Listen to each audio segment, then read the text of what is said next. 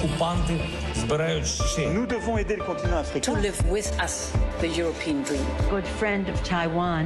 Europe 1, bonjour. Votre revue de presse internationale sur Europe 1 nous emmène au Royaume-Uni. Bonjour Elodie Goulesque. Bonjour. Un visage à la une de toute la presse britannique. Eh bien, celui dont tous les médias britanniques parlent, c'est le président ukrainien. Sunak et Zelensky annoncent une coalition pour les avions de chasse, titre The Times. En une du quotidien conservateur, la photo du premier ministre britannique et de Zelensky s'étreignant chaleureusement dans les bras l'un de l'autre. Lors d'une visite surprise outre-Manche, le leader ukrainien s'est vu promettre un effort de la part de Rishi Sunak afin de convaincre les alliés européens de livrer des avions de chasse à Kiev.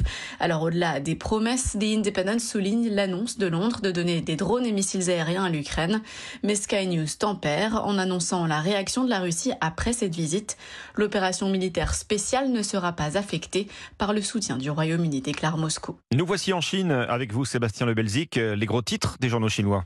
Alors à la une de l'actualité en Chine, cette étrange phobie sociale qui frappe les jeunes chinois. Selon un sondage réalisé par le quotidien de la jeunesse, 64% des 18-35 ans ont peur d'avoir des relations sociales. Un mal si répandu que des forums internet entiers y sont consacrés. On parle en Chine du shokong, de la phobie sociale comme on parlerait d'une maladie grave. Parler avec des gens que je ne connais pas m'est impossible, témoigne un jeune pékinois dans ce quotidien. Pourquoi cette phobie sociale dans un pays si peuplé et où le réseau, le Guangxi, fait figure de passeport pour la réussite, eh bien, raconte un psychologue, la faute aux applications sur Internet qui permettent désormais de tout faire en ligne sans jamais avoir à parler à qui que ce soit et le fruit aussi de trois années de pandémie et cette terrible distanciation sociale. Nous sommes enfin au Kenya avec vous Charlotte Simonard. De quoi parlent les journaux chez vous ce matin?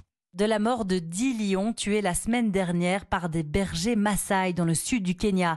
Parmi eux, l'un des plus vieux lions au monde, âgé de 19 ans. Le quotidien The Nation raconte une nuit de terreur à Amboseli.